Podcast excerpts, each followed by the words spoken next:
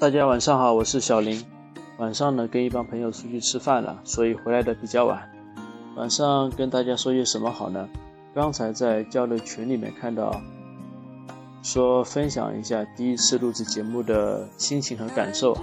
好吧，那我今天晚上就说一下我当初录制第一期自我介绍的时候的感觉。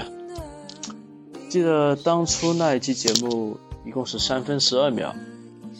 但是我整整录了一个半小时啊！我一遍又一遍的重复，直到自己满意为止。回想起当初的感受呢，一个字，真他妈紧张啊！我记得当我戴上耳机、拿上手机开讲的时候呢，话都是讲不连贯的。那紧张的心情是无法言喻啊，心跳的非常快。相信大家都有这样的经历啊，当你。需要上台演讲的时候呢，就是这种紧张感，可以用来形容我当初录制第一期节目的感受啊。现在回想起来，查找原因，我觉得原因也是很很简单的，因为我太在意别人的目光了，因为我怕我传上去之后，别人听了之后呢，会觉得我讲的不好。我怕很多人听了之后呢，会去笑我，或者怎么样的。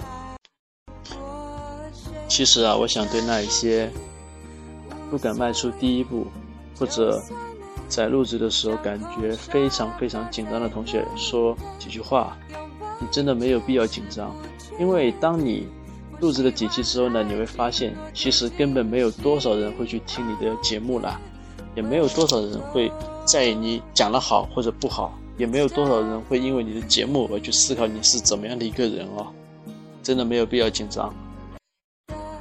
我录了七十多期了，可以说我现在在励志平台上录制节目，紧张感应该是荡然无存了。